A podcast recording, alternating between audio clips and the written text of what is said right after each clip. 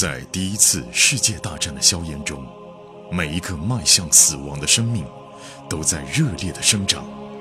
慧天、颜亮双人播讲一战史诗巨作，让你像追美剧一样，追历史，穿越火线，第一次世界大战。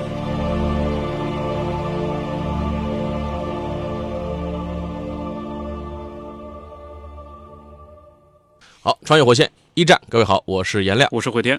前情回顾一下啊，在美国线，一九一五年的夏天，美国此刻还是一个保持中立的状态。而我们通过我们美国线的主人公格斯杜瓦也交代了一下，美国目前暂时没有入局的原因。而我们这位年轻的外交官格斯杜瓦是看上了当地的一位富豪大佬，就是维亚洛夫家族家的独生女儿啊，漂亮的奥尔加小姐。两个人呢，即将要相亲，要订婚了。而就在这个档口，这个奥尔加呢，去了车库，找了一下小流氓列夫啊，我们也是俄国线的主人公列夫。因为列夫呢是威先生司机，刚刚帮着这个奥尔加解了个小围的，他抽烟差点被他爸爸发现。嗯，他去车库对列夫表示一下感谢的。对啊，后面到底发生了什么？他对列夫嘴上亲了一下，列夫就觉得哦。关系完全不同。他第一反应啊是朝车库四下看一下有没有其他人，哎，没有，就两个。于是呢，列夫就放松下来。奥尔加从包里啊拿出一包烟，抽出一支叼嘴上。列夫过去呢，打火机给他点着了啊，这个是一个很亲密的姿态嘛。在列夫看来，让女人稍稍低下头来啊，任由男人盯她嘴唇啊，列夫觉得很浪漫。奥尔加呢就坐在这个车的椅背上。吞云吐雾，列夫上了车，坐在他旁边。嗯，奥尔加也没有任何拒绝的样子。列夫给自己也点了一支，两个人在半明半暗当中啊，坐了一会儿啊，烟雾当中就混合着机油啊、皮革啊、香水啊这样的味道。列夫是打破沉默了，就说。我希望你喜欢这次的网球聚会！奥尔加就说呢，哎，网球聚会能够让我认识一些男孩，但是之前认识的确实少。整个城里的男孩呢都怕我爸，他们都觉得如果说呃我不高兴了，我爸就会拿枪打他们，所以男孩不敢靠近我。呃，列夫插了这么一句啊，我不怕你爸，就是因为这个他才雇的我。你不信，你可以自己去问他。奥尔加笑笑就说，哎呀，这个我有可能要嫁人了。列夫说：“嫁给格斯杜瓦，对吧？”呃，奥尔加点点头，说：“他们家呢，就杜瓦家是布法罗的老牌贵族，参议员嘛，跟我们门当户对啊。”列夫挑衅地问了一句：“你那么大了，二十来岁人了，你爸让你做什么你就做什么吗？”奥尔加若有所思地抽了支烟，说：“以前一直是的。”接着列夫说：“我喜欢你抽烟时嘴唇的样子。”奥尔加看了列夫一眼，那个眼神里面有点探究。这种邀请对列夫来说已经可以了，于是他吻了奥尔加。后来发生的这个事儿啊，你看那个泰坦尼克号无删减版里面不是有杰克和 Rose 在汽车里吗？啊，就是那个事儿。那呃，地点也是在汽车里啊。在奥尔加眼里边，确实这个镇上的所有的年轻人，过去想追求他的，几乎全都被他爸给吓走。这个列夫这样胆大的年轻人，能敢站在他身边占他便宜的，之前从来没有过。因为你知道，人他爸爸是黑帮大佬。嗯。而且这镇上他爸爸能看得上眼的年轻人没几个，呃，格斯多瓦也就是出差回来才能遇到这样的跟他家算匹配的啊。对啊，他爸爸因为东正教教徒，对他女儿管得极严，而且列夫也就故意问他一下：“你爸让你干什么？你干什么？”就把他心里边那个叛逆劲儿给勾上来了。对呀，其实他也不能说不喜欢格斯杜瓦，他还是喜欢的。再加上列夫以吻开始，嗯，逐步的挑逗。其实奥尔加是一个，其实情欲上也是欲求还比较强烈的姑娘，被压抑了二十多年的一个女孩，在列夫这样的老流氓的挑逗之下，把自己第一次就交代出去了，在车里边啊，对，就其实对于奥尔加来说，你说他喜欢谁？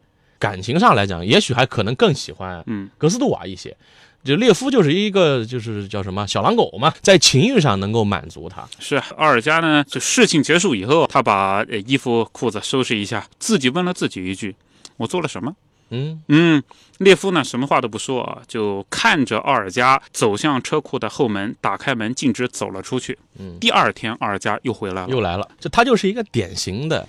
二十岁左右嗯被父亲管得过严的一个有点迷茫的青春期的姑娘的形象。对，而列夫呢，这个列夫大官人啊，这个列，夫是充满了心机的，他一步一步的要往上走，不一样。一个就是一个小羊羔一样，嗯。列夫就跟大狼狗一样，这会儿就直接就扑上去了啊。啊，这一条线就埋在这儿了啊。嗯我们讲一个宏大叙事了，在一九一五年的六月二十九号，威尔逊总统的求婚成功了啊，高尔特夫人呢成了他的新婚妻子。那时候他夫人新婚妻子四十一啊。等到总统回到白宫，格斯跟奥尔加呢通电话。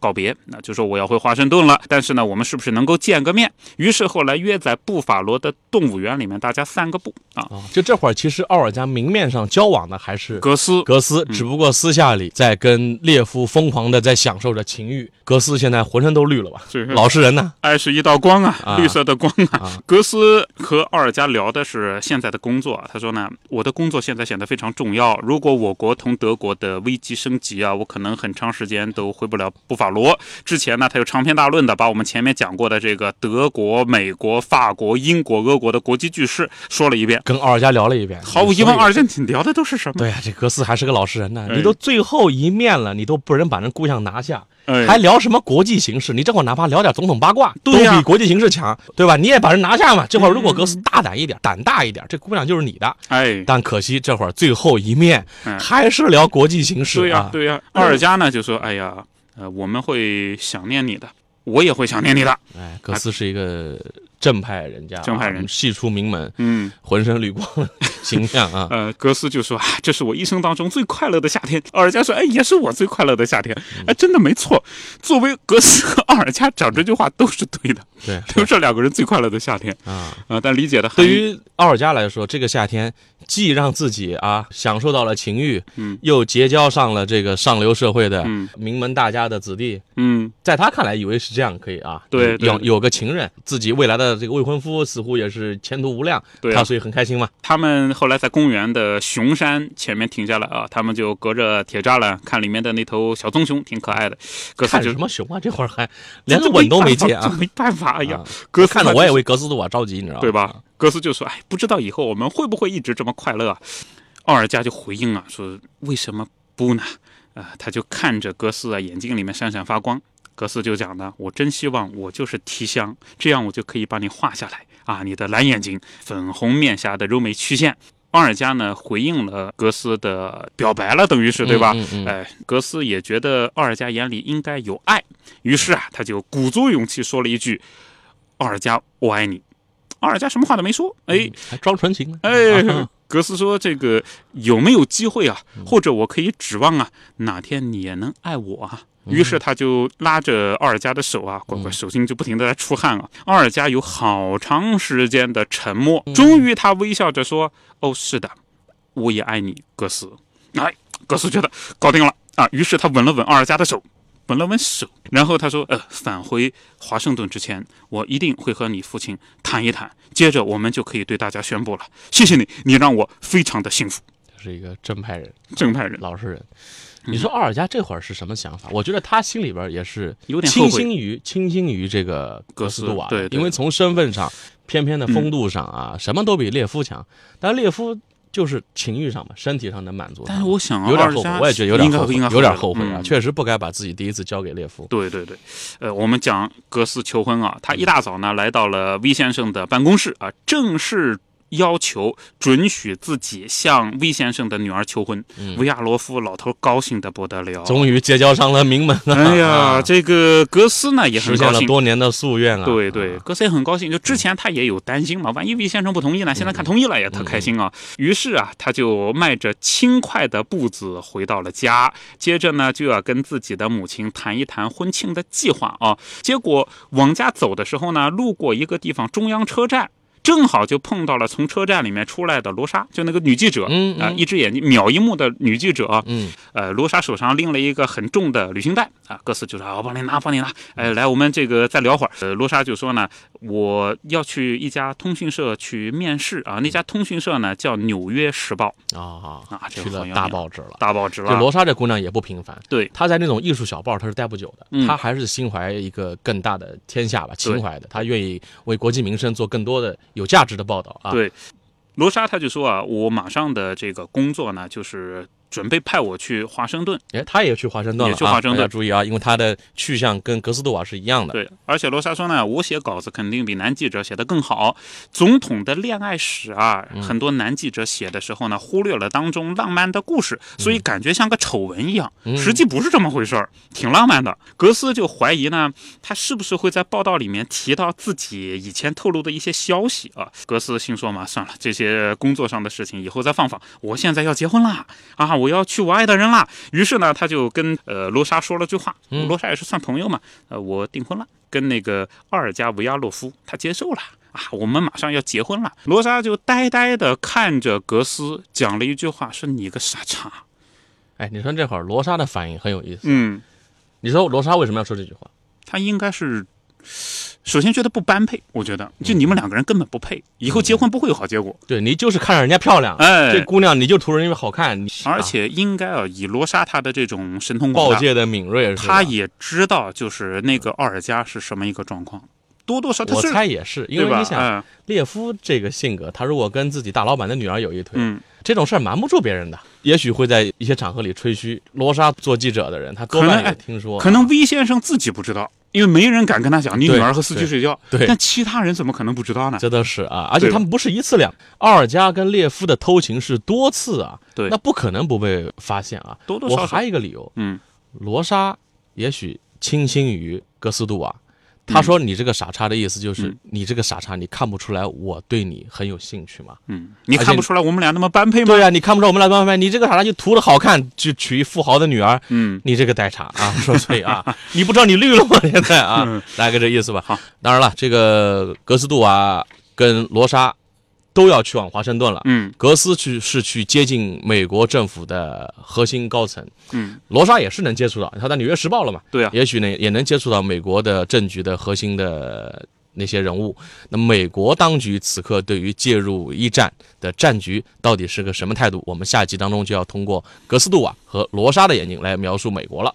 跟大家再说一个重要的通知啊，随着我们的节目进行的深入啊，很多的历史迷跟军迷朋友纷至沓来。从前几集我们看得出来啊，对但凡留言跟军事有关的那个问题的时候，这个大家留言量特别踊跃。历史迷呢，我们还能应付得过来，但是军事迷啊，说实话，我跟惠博瑞俩都是伪军迷，所以我们请来一个真正的大专家啊，解放军国际关系学院的陈汉平教授。将会成为我们这档节目的军事顾问，嗯他也是我们江苏广电的首席军事问题评论员。大家会听到解放军国际关系学院的陈汉明教授给网友们来解答军事方面的问题。大家有什么啊一战期间的军事方面的冷知识，或者是小知识，想要去了解的，也可以在本集的评论栏当中留言。我们会请我们节目的军事顾问陈汉明教授在下一期的番外篇当中来做解答。好，我们下面就为各位来请出我们江苏广电的首席军事评论员，也是我们资深的军事问题专家，同时也是我们《穿越火线》节目的军事问题的顾问陈汉明教授。穿越火线的听友们，大家好，我是陈汉平。因为我们节目正好讲到了坦能堡之战，那么在一九一四年沙俄的军队的战斗力到底是怎么样的？您给我们综合评价一下。好的，嗯，我们要去衡量沙俄在当时的战斗力啊，如果仅仅用战斗力去衡量啊，我觉得不够全面。哦所以呢，我从几个方面去衡量，这样呢，也许我们的听众朋友们能够得出一个相对客观的结论。嗯，哪几个方面呢？第一，我们要看他的战争的理念，就是他的领导层、他的军方高层是怎么去认定、认知未来的战争的。那么在战争爆发的时候啊，不少沙俄军官把陆军大臣有一句话：“子弹是懦夫，刺刀才是好汉。”跟人玩命，对，作为一种经典哦，认为呢子弹那不行的，刺刀才是真正的英雄，所以他根本就不相信战争的胜负取决于双方火力的较量这句话哦，他不相信。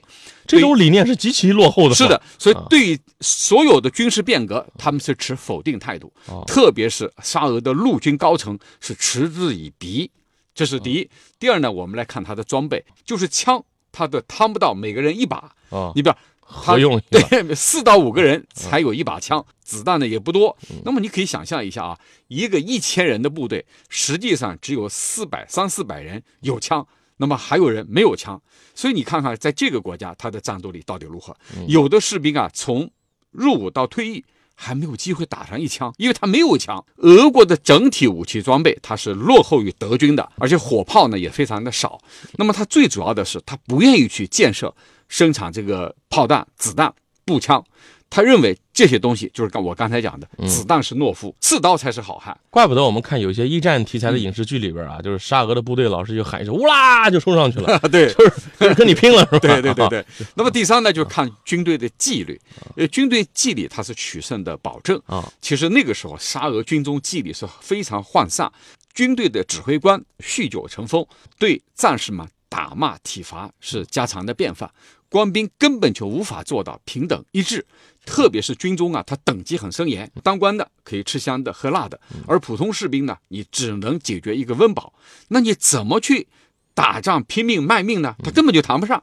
我他吃不饱，你们当官的净吃好的。所以呢，在这个士兵里头，官兵没有做到平等一致，他的战斗力是没办法提升的。第四呢，我觉得我们再看看友军的态度，英英法对于俄军的战斗力的如何。你知道英法是怎么说的吗？他们当时说：“哎呀，那无所谓，俄军能不能打仗没关系，怎么了？我不关心。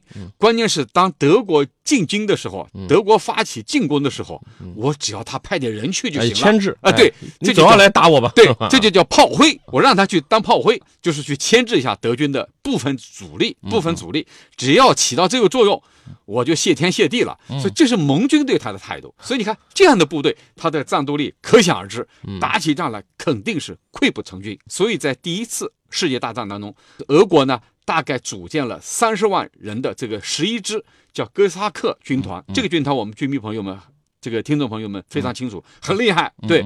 对哥萨克军团，但是当时呢，由于现代化的武器装备已经开始运用了，像人都开始用机枪坦克了，开始用枪了，地雷了，你还用骑兵，那你注定是一种被淘汰的兵种。所以到了这个时代，哥萨克的这个所谓的骑兵团再也没有像以往在战争当中那样所向披靡，取得骄人的战绩。所以沙俄军队在一战当中可以说叫惨不忍睹。这是我们的军事顾问陈海明教授给出的分析啊，所以大家也能听得出来，这部小说的作者肯·弗莱特对于战争场面的还原是非常忠于史实的。陈教授刚才所说的，沙俄军队当中这个士兵士官等级森严。而且军官对于士兵动不动就是打骂呀、体罚呀，而且双方的这个配给也不一样，军官可以还有面包、酒啊，还有还有酒喝，但是士兵呢就只能啃干面包，有时候有时候是干干饼，这样能能吃饱就不错了啊。这是陈教授给我们解答的第一个问题啊，第二个问题。这我看到是一个女听众问的啊，当然已经有热心的男男军迷、男网友给他回答了，但是我觉得还是请陈教授给我们系统的解答一下。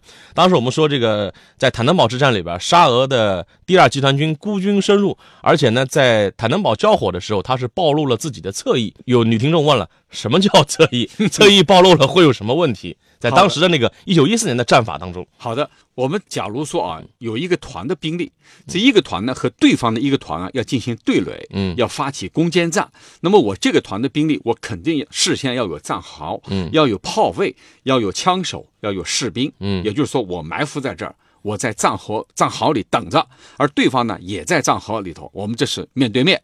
那么有时候呢，可能不止一个团的兵力，人数更多，甚至呢要多到上万人。这个时候，我的注意力和对方的注意力都集中在对方，对吧？我在对方的身上，他在我的身上，人是高度集中的。那么如果这个时候对方偷偷的绕到我伏击圈的侧面发起攻击，那么我会受到非常大的打击，我会非常被动。那么我在侧面所受到的攻击，这个在军事上叫侧翼。那么如果侧翼受到攻击或者被切断的话，会有三个方面的危险哪三个方面呢？我们来看看。第一，就是在一战时期的那个时代啊，假如对方兵临城下，那么我们所有的战壕啊、隐蔽所呀、火炮啊、炮位啊、这个士兵啊、枪啊等等。我可能无法发挥应有的作用，因为在短兵相接的时候，他进入我的侧翼，根本就来不及反应，我的重点火力也调不过去，对，无法发挥作用。有时候你比如说我的炮的射程，我没有办法打这么近，嗯，对吧？我的侧翼已经被攻占了，嗯，这是第一。第二呢，就是在那个时代，在当时一战的那个年代，不管你是进攻还是防御，你都不可能把所有的方向都给强化。我侧翼要强化尾翼。前方也强化，这就是挖上战壕，垒上沙包，架好机枪。对，那么你的侧翼都有薄弱区域，嗯嗯，就是说你的软肋在侧翼，侧翼是比较弱的一环。嗯而如果侧翼是由你的兄弟单位或者你的侧翼部队来负责协协防的，防的那么这个部分叫在结合部，这是最为薄弱的。一旦被突破，你的主力部队就有一种被分割、包围、切割的危险，叫分而歼之，军事上叫分而歼之，分割开，然后呢一块块歼灭，有这样的危险。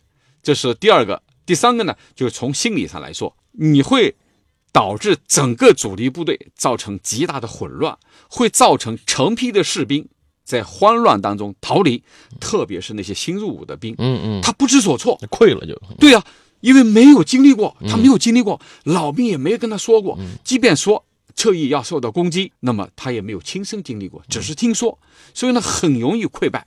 而这种溃败啊，它就像传染病一样，多米诺骨牌一样，哗哗哗全部倒下。这就是当时的战争。你看，现在我们很多听众朋友们都看过《红海行动》，那不一样，每个人有头盔，头盔里头有耳麦，我会告诉你，我前面有几个敌人，你不用怕，不用跑。但那时候不知道，只要前面一声喊“敌人来了，快跑”，那可能都跑。所以整个就是心理上对士兵的士气都会产生影响。因为在当时没有办法去通报情况，所以侧翼往往是最为薄弱的环节。一旦被攻破，那么你整个阵营、整个阵型、队形都有可能被打乱，最终也可能导致你整个战役的失利。好，谢谢陈汉明教授的分析啊。我们的穿越火线的各位听友，如果有军事方面的问题，想要请陈教授给我们解答的，您可以在评论栏下方留下您对这集当中有军事方面的问题的疑惑啊，我们也会集中的在番外篇当中，请我们的军事顾问陈汉明教授来给大家做解答。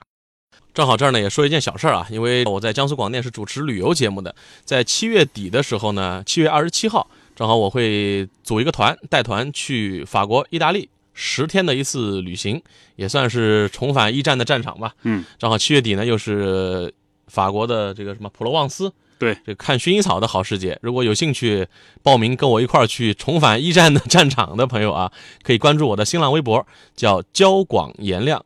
交通广播，交广言亮，语言的言，光亮的亮。呃，那次行程啊什么的，我到时候会把这个行程的具体的内容置顶在我的微博的个人的首页上啊，关注交广言亮就可以了解了。好，谢谢大家。节目的最后，告知大家一个好消息：继一战后会天、颜亮的两档新节目《永恒的边缘》《冷战的权力游戏》，还有《世界的凛冬》二战的权力游戏，都已经上线。从一战的硝烟弥漫到冷战的两极对抗，二十世纪人类的故事得以完美落幕。大家可以在喜马拉雅搜索“冷战”“二战”即可找到新节目。同时，我们还组建了高级 VIP 群，您可以添加火线助手拉您入群，微信号就是火线的全拼加二零二，也就是火线二零二。慧天和颜良老师会在群内与大家交流。同时，群里也会发送各种福利、新节目抢先听、节目周边等等，我们在群里等你。